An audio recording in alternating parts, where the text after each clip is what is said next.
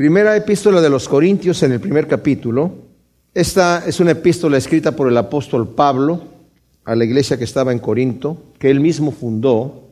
Y la historia la tenemos en Hechos capítulo 18, así que pónganle una marca allí y vamos a, irnos al capítulo 18 de Hechos para leer cómo fue que el apóstol Pablo en su segundo viaje misionero funda esta iglesia.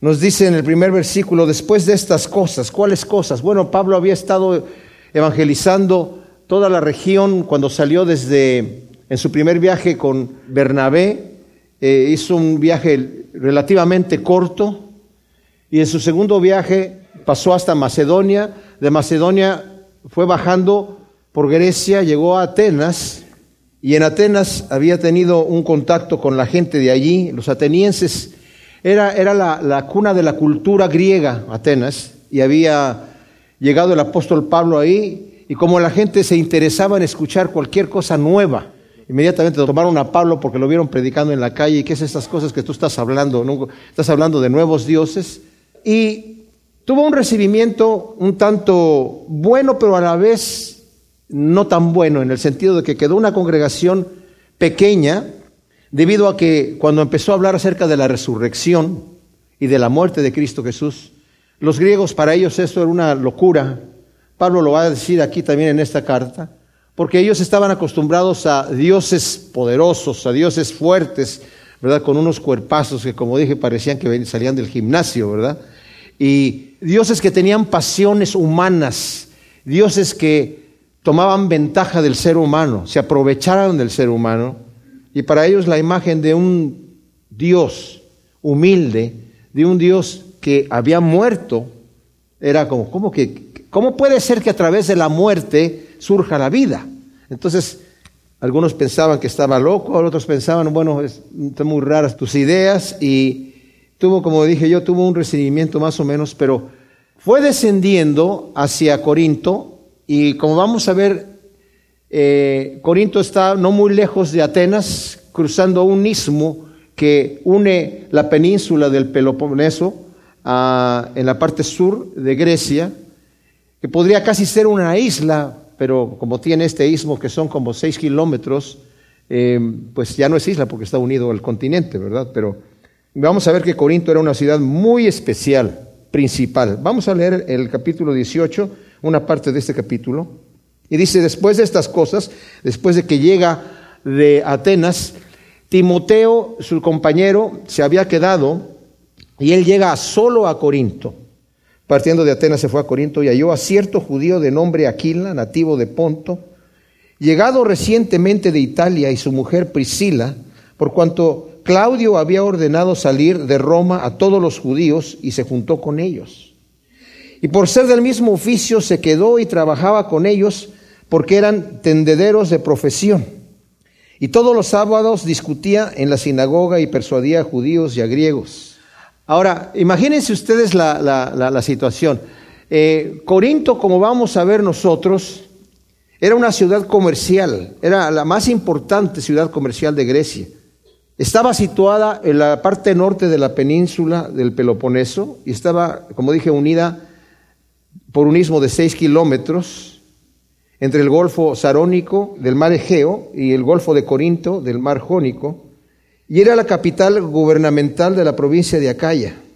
Fue destruida en el año 146 a.C.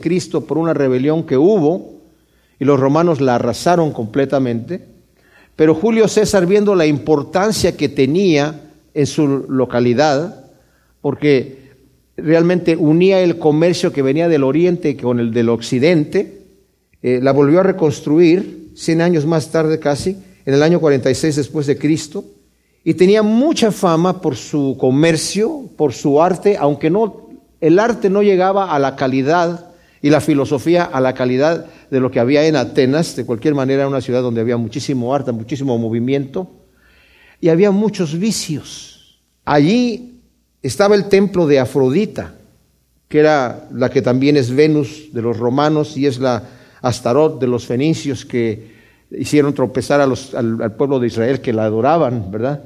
Y esta diosa era una, la diosa del, amor eh, sexual, dándole un culto especial al cuerpo femenino.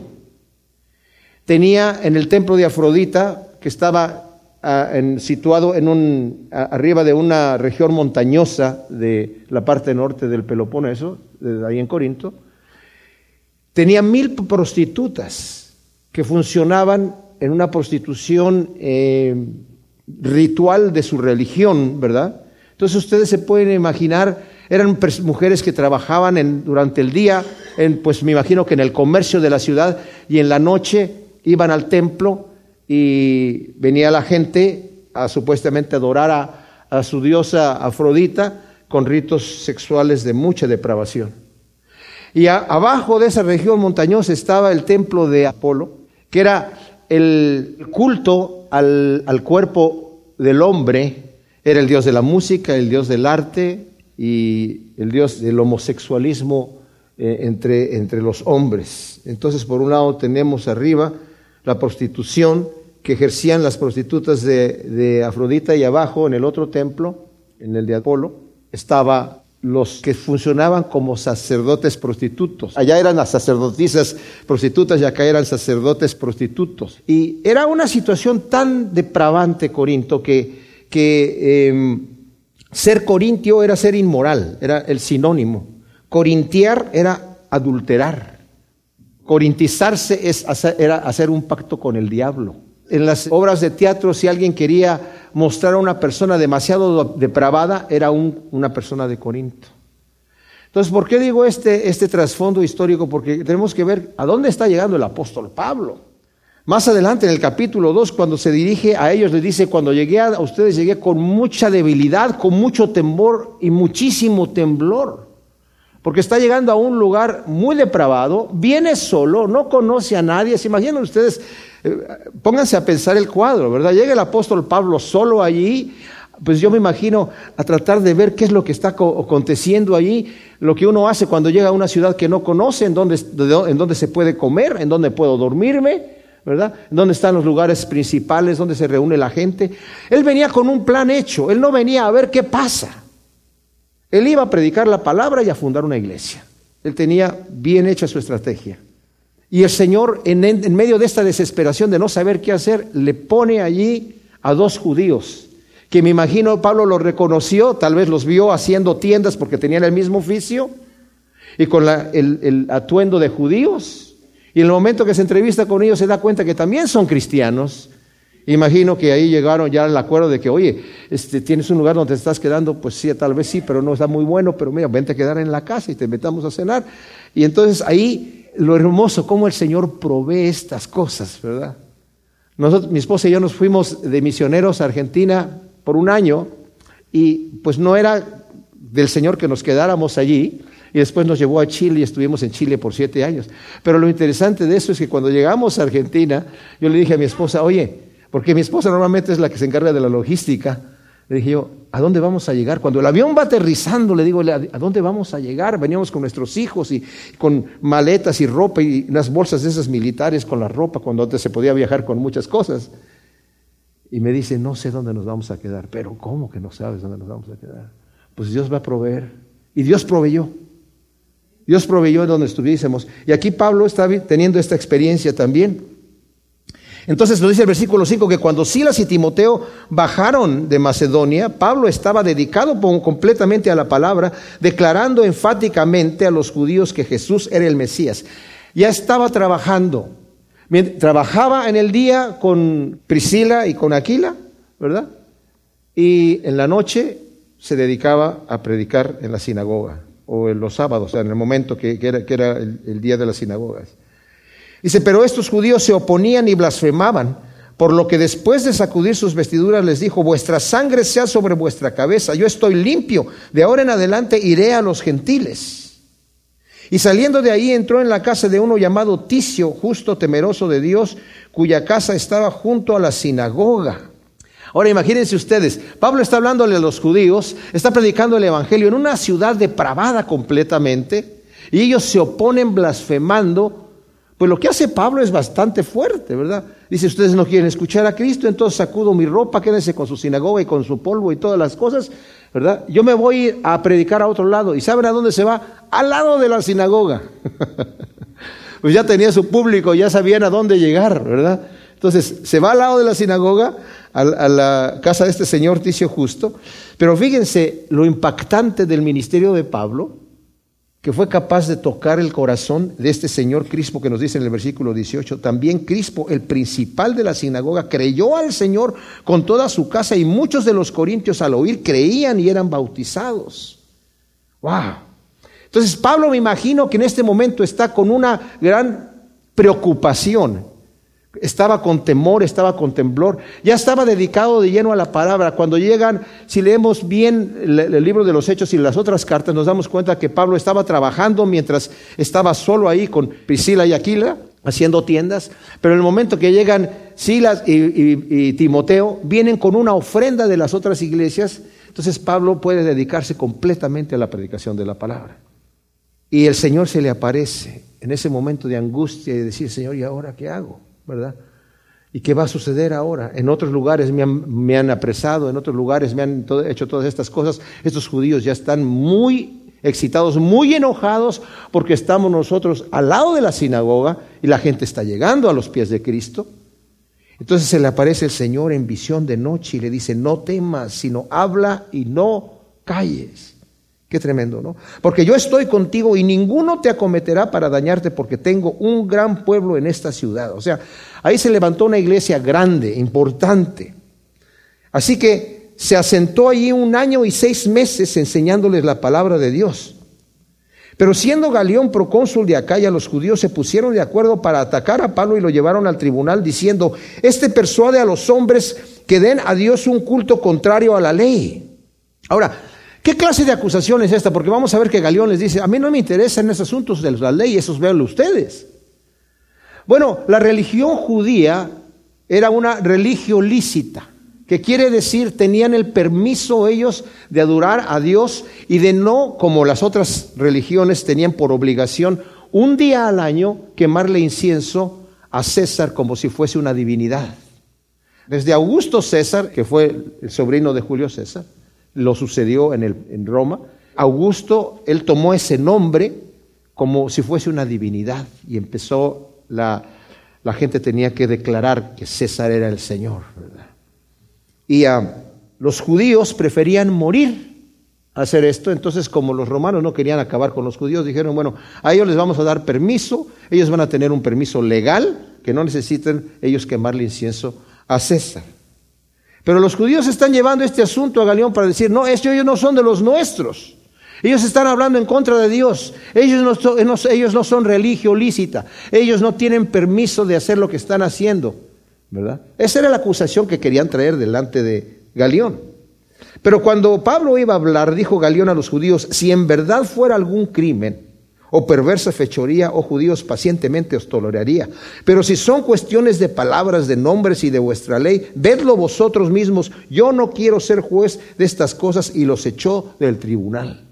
O sea, este señor Galeón, de acuerdo a su hermano Séneca, que fue consejero de Nerón, el filósofo, dijo que tenía una actitud muy un carácter muy dulce y muy noble.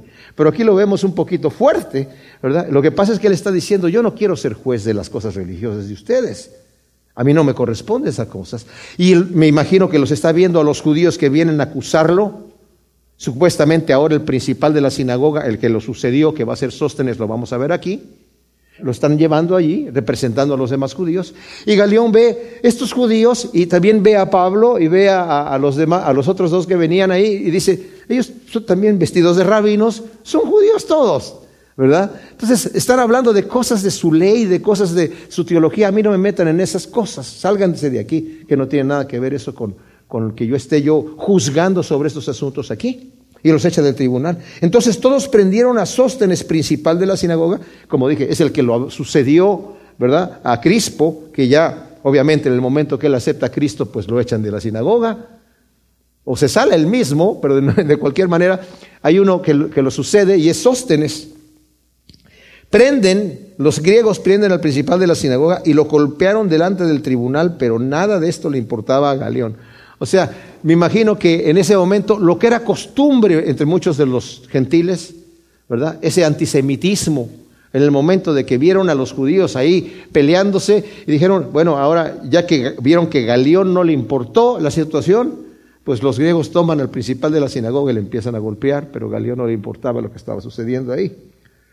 Y Pablo, habiendo permanecido aún muchos días luego de despedirse de los hermanos, navegó hacia Siria junto con Priscilia y Aquila, después de raparse la cabeza en Sencreas, porque tenía hecho voto y llegaron a Éfeso. O sea, esto lo digo porque entonces Priscila y Aquila se van con Pablo. Una vez que Pablo termina su labor allí, lo acompañan de viaje, llegan a Éfeso.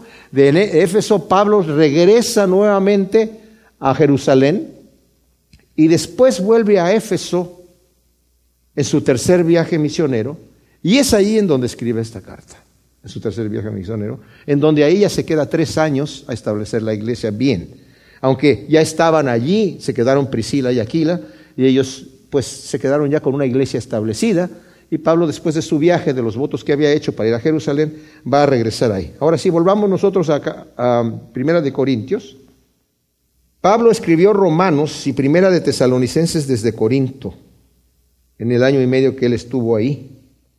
Como dije, Crispo, principal de la sinagoga, se convirtió y probablemente Sóstenes, que fue el sucesor de Crispo, se convirtió porque dice el primer versículo aquí, Pablo llamado a ser un apóstol de Jesús el Mesías por voluntad de Dios y el hermano Sóstenes. O sea, ¿por qué tiene que mencionar a Sóstenes a los corintios? Porque lo conocían, ¿verdad? Ahora, no quiere decir aquí que Sóstenes es coautor con Pablo en eh, la carta sino era el, que escribe la carta, el amanuense que estaba escribiendo lo que Pablo le estaba dictando, que era lo que Pablo acostumbraba no escribir él mismo, sino que otras personas escribían. Algunos piensan, eruditos bíblicos piensan que tenía una enfermedad en los ojos y también era costumbre de muchos dictarle la carta a alguien que tuviese buena caligrafía, y me imagino que eh, Sóstenes, siendo principal de la sinagoga, probablemente era también un escriba.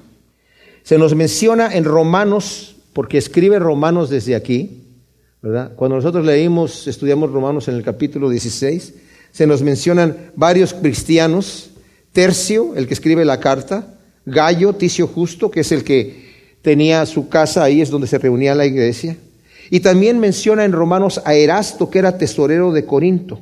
La mayoría de la gente que iba a la iglesia en Corinto, conforme leemos la escritura, era gente de clase baja, probablemente la mayoría eran esclavos, pero también había una cantidad de, personas que eran de la alta sociedad, gente pudiente, y este señor Erasto era tesorero de Corinto. Más adelante tomó otras posiciones políticas más elevadas y en Corinto, hasta el día de hoy, en la ciudad antigua de Corinto, se ha, se ha, descubierto una placa allí de mármol que dice, Erasto, director de obras públicas, hizo echar este pavimento a sus propias expensas. Entonces, la carta de los Corintios, mis hermanos, aquí estamos leyendo que dice la primera que es de Corintio, pero en realidad no es la primera carta, es por lo menos la segunda carta, no sabemos si, es la tercera, ¿verdad?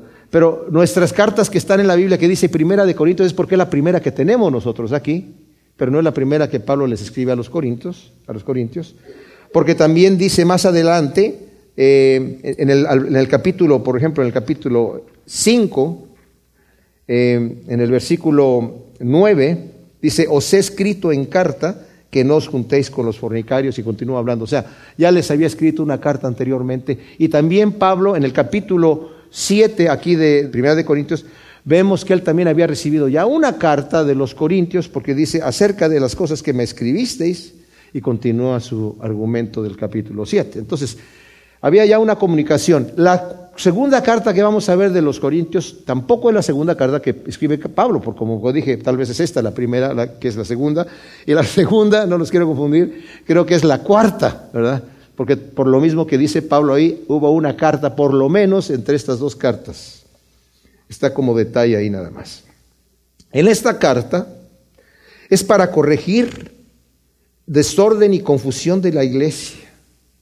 Había divisiones Pablo escribe para corregir el desorden e instruir acerca de la sabiduría de Dios y la sabiduría del mundo. Había libertinaje moral y tolerancia al pecado, como lo vemos en el capítulo 5, y Pablo tiene que intervenir para eso. Y había también una presunción en, los corintios de que se sentían como una iglesia muy libre, muy liberal, muy moderna, y, se permitían esas, esas inmoralidades como si fuese una cosa buena, ¿verdad? Cuando en realidad, pues Pablo lo, lo aborda más adelante en el capítulo 5. Había pleitos y desorden entre los cristianos, que era para mal testimonio de la iglesia y de la obra que Cristo estaba haciendo. Ahora, cuando vamos a ver todos estos problemas que hay, no pensemos que toda la iglesia estaba en problemas, pero sí había una mayoría que estaban en problemas, y tal vez porque venían de un trasfondo demasiado terrible, ¿verdad? Pero no pensemos por eso, y por todo lo que dice Pablo aquí, que todos los cristianos de Corinto eran inmorales, o, o todos estaban peleando, o todos estaban dividiendo. No todos eran así, pero había que corregir estas cosas porque había bastantes problemas. Es una iglesia con muchos problemas. Eh, Pablo también da instrucciones acerca del matrimonio y acerca del matrimonio cristiano y también del celibato. Da normas para los cristianos fuertes y cristianos débiles, que lo vamos a, tomar, eh, tocar en su, en su momento. Ya lo habíamos visto cuando vimos el capítulo 14 de Romanos, que son, se refiere a, a las viandas sacrificadas a los ídolos, ¿verdad?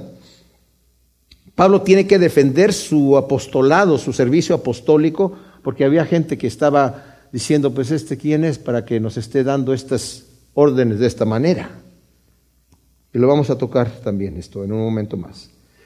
Hay advertencia contra las murmuraciones en el capítulo 10. Habla también de, la advertencia contra la idolatría, hablando de que está, existe la mesa del Señor y la mesa de los demonios en cuanto a las cosas eh, sacrificadas a los ídolos, lo que es lícito y lo que es conveniente, habla del orden de la iglesia, cuál es el ministerio de las mujeres dentro de la iglesia, de el amor ágape, de la cena del Señor. Los dones espirituales también los va a tocar en el capítulo 12, hablando del amor ágape, que es el, como la corona de, de, Primera de Corintios, el capítulo 13, ¿verdad? Y que mucha gente conoce Primera de Corintios solamente por el capítulo 13.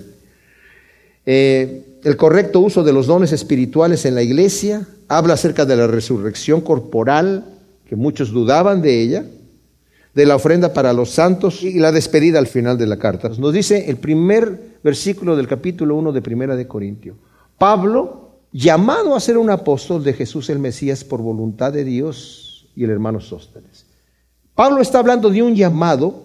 Es necesario que nosotros tengamos un llamado para el ministerio. Tal vez en algún otro trabajo yo puedo tomar cualquier trabajo porque tenga ciertas capacidades.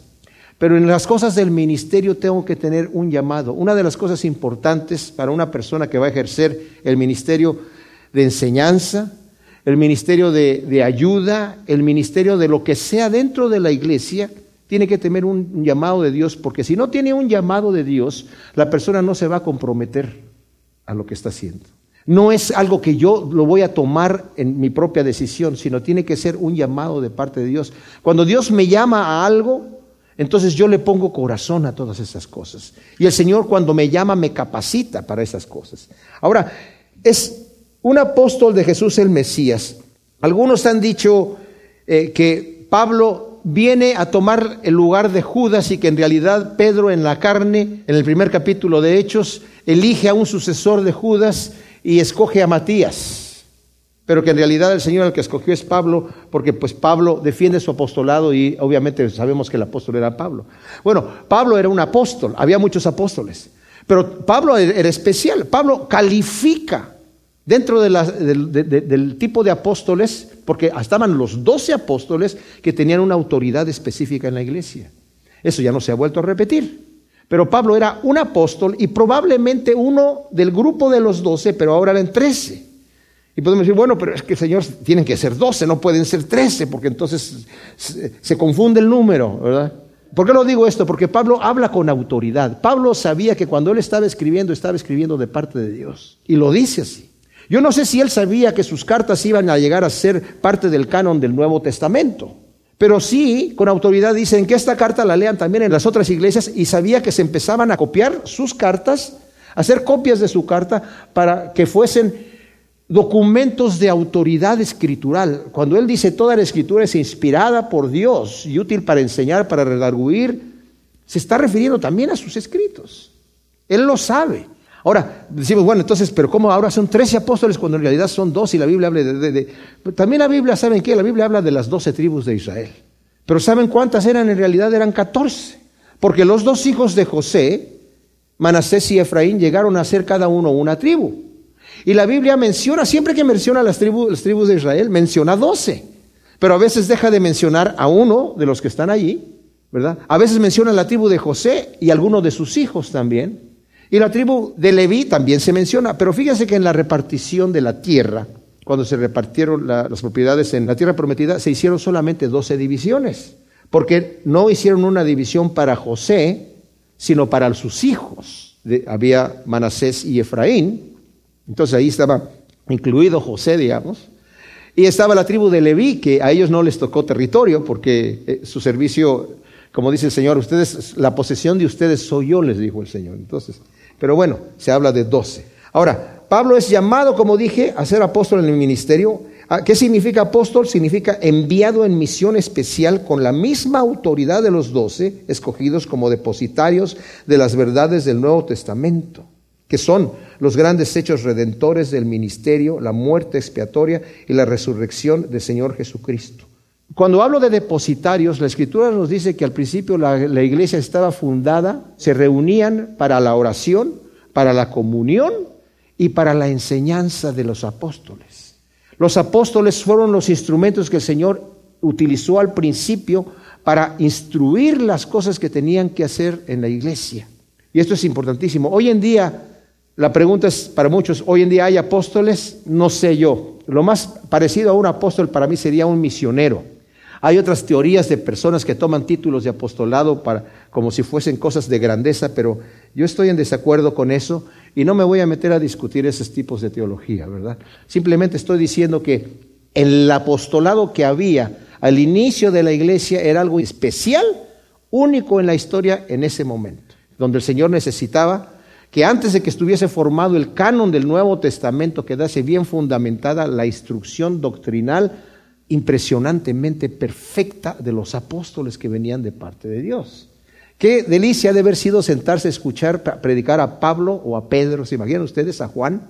En las enseñanzas que tenían, cuando eran hombres que tenían tantísima sabiduría e unción del Espíritu Santo. Y bueno, dice, y el hermano Sóstenes, que ya, como vimos, no necesariamente es el Sóstenes que fue sucesor de Crispo, el principal de la sinagoga de Corinto, pero es lo más probable. Simple y sencillamente podemos nosotros pensar, ¿verdad? Pero no podemos asegurar que sea ese Sóstenes, porque si no fuese ese Sóstenes no tendría razón Pablo de mencionarlo si no lo conocen los de Corinto, porque está escribiendo desde Éfeso.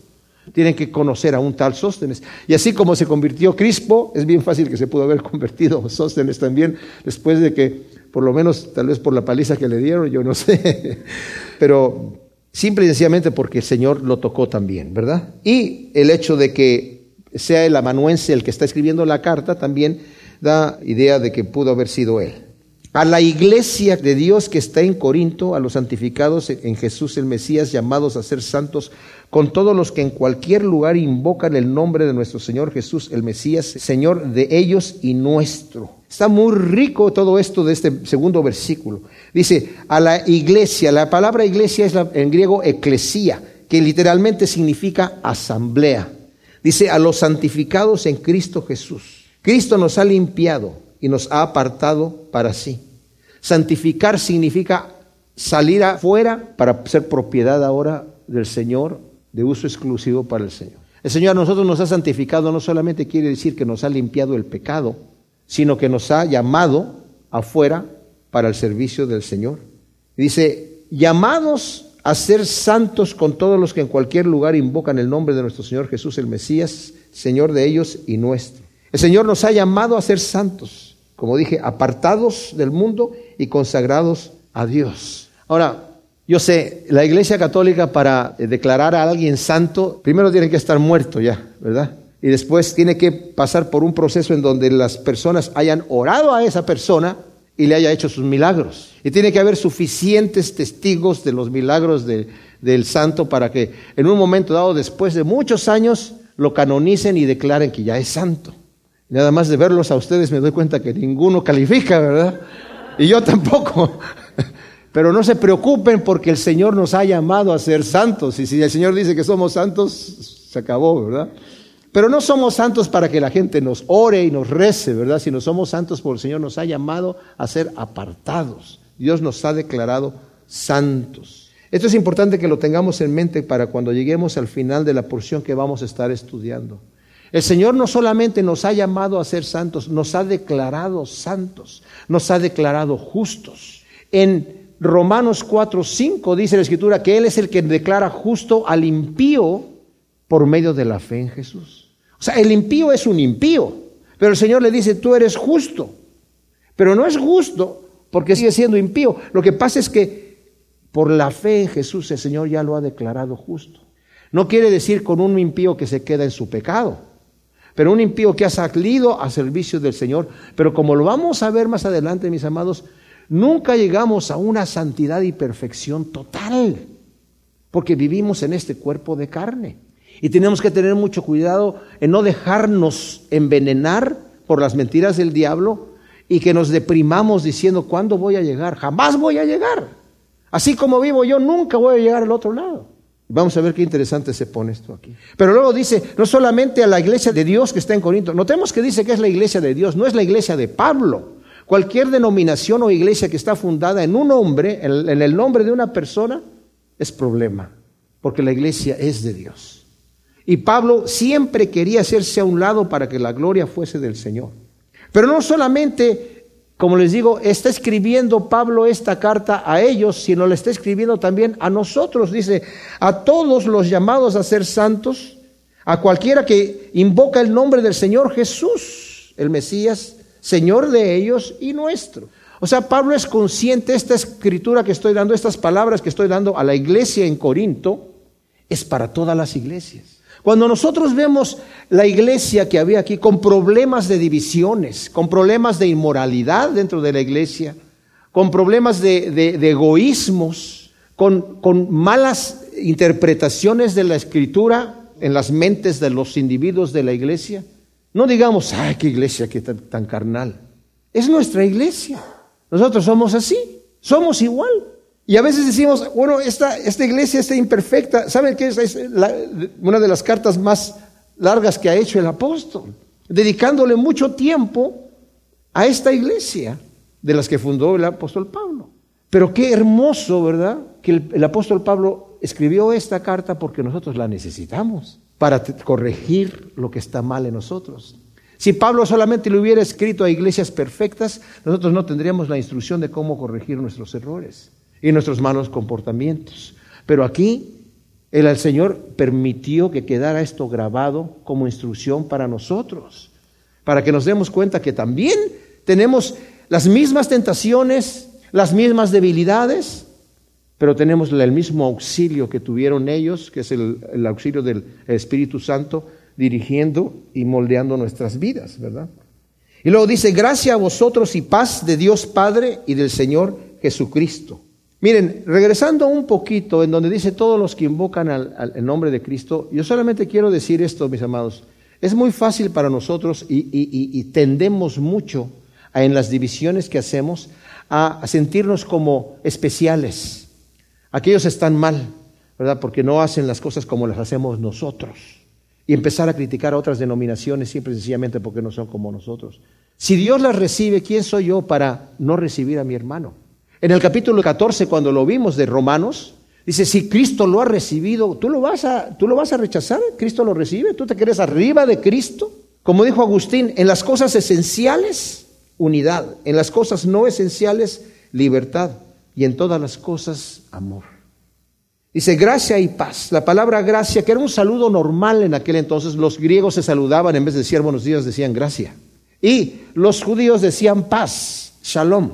Claro que si lo leen ustedes en el griego, pues no está en, el, shalom está en, griego, ¿verdad? Entonces, la gracia es la palabra caris y la palabra paz en griego es irene. Saludo común que toma un profundo sentido cuando proviene de nuestro Dios Padre y del Señor Jesucristo, porque toma otro sentido. Tenemos amado paz, nunca las pone al revés, nunca dice paz y gracia, sino tenemos paz con Dios. Dice, esta gracia y esta paz son de nuestro Dios Padre y del Señor Jesucristo. Y como tenemos la gracia de Dios, que gratuitamente hemos sido perdonados y hemos sido reconciliados con nuestro Padre Celestial, tenemos paz para con Dios. Como dice Romanos 5, en el capítulo 5, en el versículo 1, dice así, por tanto, habiendo sido declarados justos por la fe, tenemos paz ante Dios mediante nuestro Señor Jesucristo. O sea, la gracia de Dios es que me ha declarado justo por la fe en Jesús. Ahora, notemos una cosa, mis amados. ¿Cómo nosotros, si estuviésemos en los zapatos de Pablo, cómo nos dirigiríamos a una iglesia carnal con muchos problemas, con muchas divisiones? ¿Cuál sería nuestra primera palabra que nosotros les estuviéramos diciendo? Arrepiéntanse de sus carnalidades. ¿Cómo, nos dirigiríamos a ellos, verdad? A una iglesia con problemas y graves problemas, que incluso están dudando de la autoridad apostólica de Pablo. Pues comienza diciendo, doy gracias siempre a mi Dios por vosotros, por la gracia de Dios que os fue dada en Jesús el Mesías. ¡Wow! Qué increíble, impresionante la amorosa manera con que el apóstol saluda a una iglesia con tantos problemas, pecados y divisiones. Y luego dice, Doy gracias a Dios por la gracia de Dios que os fue dada en Jesús el Mesías. Con todas las divisiones que tienen, han recibido la gracia de parte de Dios en Cristo Jesús el Mesías. Y dice, por cuanto en todo fuisteis enriquecidos en Él, en toda palabra y en todo conocimiento. Han sido enriquecidos en palabra y en conocimiento, en logos y en gnosis, que son las dos palabras que usa Pablo. Y logos es la palabra de Dios dada en profecía, enseñanza, evangelismo y lenguas. Gnosis es la palabra de conocimiento, palabra de sabiduría, el discernimiento y la revelación. Esta iglesia, como lo va a decir Pablo, no le faltaba ningún don. Dios los había enriquecido. En medio de sus carnalidades y sus debilidades, Dios les dio lo que necesitaban porque el Señor dice, mi poder se manifiesta más en la debilidad. Porque el que es débil necesita más poder de Dios para levantarse, ¿verdad? Y es impresionante cómo el Señor para todos tiene ayuda. Nadie puede decir es que yo estoy muy abajo, Señor. Yo ya estoy muy hundido que tú no me puedes ayudar. El Señor nos puede levantar a todos. Y a todos nos puede llevar a la estatura de Cristo Jesús, que es el propósito de Dios para cada uno de nosotros. Entonces está dando gracias porque en todos fueron enriquecidos, ya tienen la gracia, tienen palabra, tienen conocimiento y dice, y también como el testimonio que tienen del Mesías confirmado en vosotros. O sea, el testimonio de Jesucristo en la iglesia de Corinto eran las vidas transformadas de los fieles. Dije, no toda la iglesia estaba mal, había fieles que daban testimonio de su de, la vida transformada. Y aún los que andaban un poco mal, había algunos que estaban muy mal, como el que menciona en el capítulo 5, ¿verdad? donde dice, ustedes están permitiendo inmoralidad y tal tipo de inmoralidad que ni aún entre los gentiles se ve.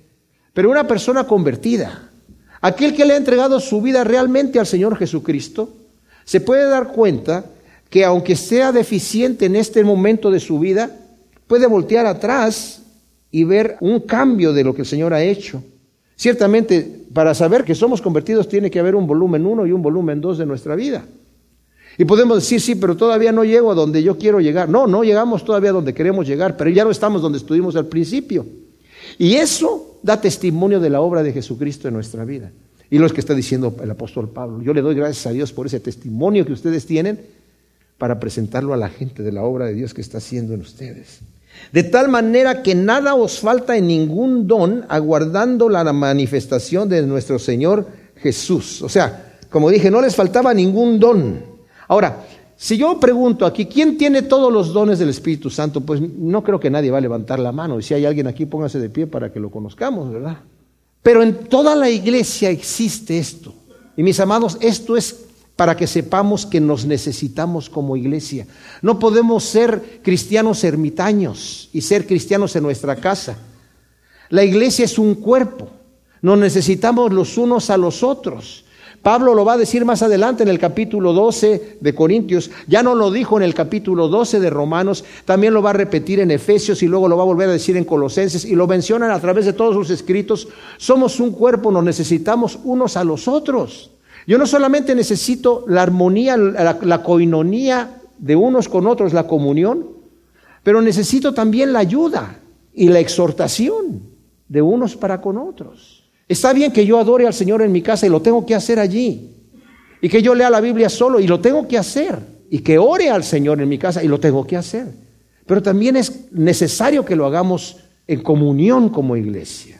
Tanto el estudio de la palabra como la oración y la exhortación. Nos necesitamos unos a otros. Y entre toda la iglesia sí tenemos todos los dones. Nadie puede decir yo no te necesito porque sí nos necesitamos los unos a los otros. Entonces dice, nada os falta en ningún don aguardando la manifestación de Jesús el Mesías. O sea, era una iglesia que estaba esperando ansiosamente la manifestación del Señor Jesucristo. ¿Estamos nosotros esperando la manifestación del Señor Jesucristo? ¿O estamos más bien en el punto de decir, sabes que Señor, no vengas todavía, no estoy listo, dame un tiempecito y después que arregle dos, tres asuntos aquí, entonces sí ya estamos listos para irnos. O estás en un punto en tu vida donde dices, tengo que arreglar algo. Si supieras que el Señor te va a encontrar ahora, tendrías que decirle, espérame tantito, Señor, déjame arreglar unas cosas porque no estoy listo. Si estamos en esa posición, no estamos esperando el regreso del Señor. Pero si lo estamos esperando con ansia, dice Juan, el que tiene esa esperanza, dice en 1 Juan capítulo 3, versículo 2 y 3, el que tiene la esperanza de verlo a Él se purifica a sí mismo porque Él es puro. Entonces, cuando yo tengo esa esperanza de estar viendo, de recibir al Señor en cualquier momento, quiero verte, Señor, no que yo sea perfecto, ¿Y quién no va a temblar delante del pensamiento de estar delante del Dios omnipotente y santo? Pues todos. Pero estamos no dependiendo de nuestra capacidad y de nuestra perfección, sino de la perfección y la capacidad de Cristo Jesús, porque Él es el que nos ha hecho aceptos en el Señor. Entonces dice aquí, estamos esperando la manifestación del Señor Jesucristo, el cual también os sostendrá hasta el fin para ser hallados irreprensibles en el día de nuestro Señor Jesús.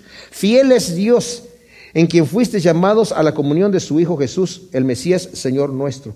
Cuando leemos esos versículos, mis amados, hallados irreprensibles delante del Señor, wow, esos, esos versículos duelen.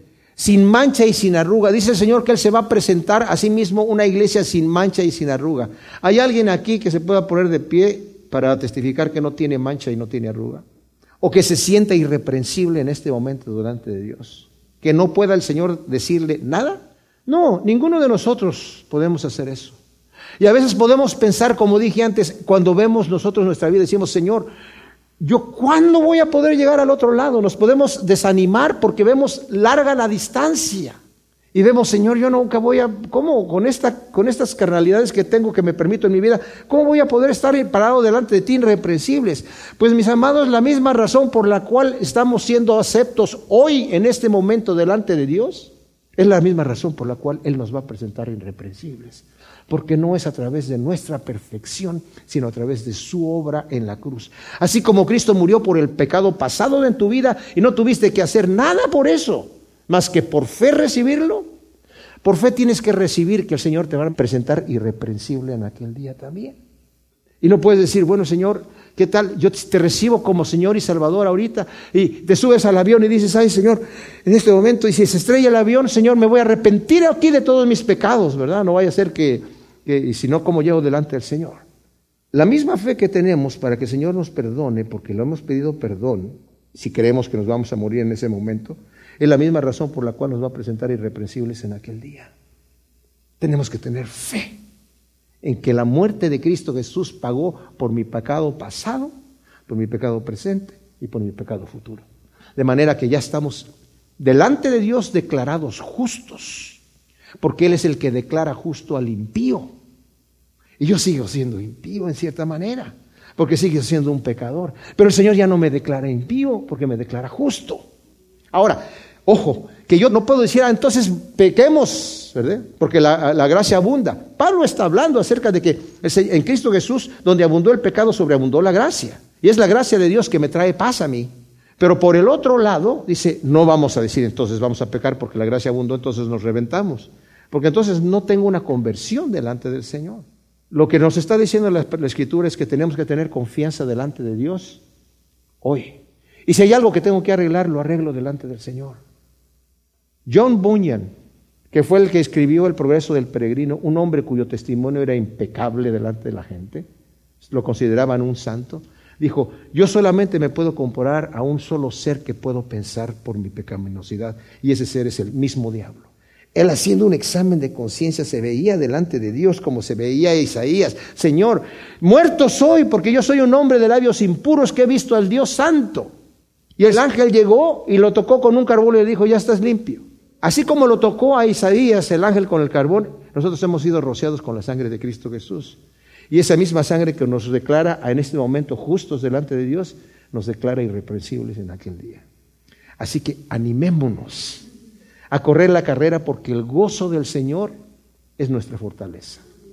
Gracias Señor, te damos por tu palabra y te pedimos que en esta carta podamos ciertamente, Señor, acercarnos a ti de una manera especial, Señor, sabiendo que tu gracia y tu misericordia y tu amor, Señor, son inagotables. Y podamos con confianza, Señor, correr la carrera que tenemos por delante, Señor, sabiendo que tú eres fiel. Fiel es el que ha prometido fiel es el que también lo va a hacer, Señor.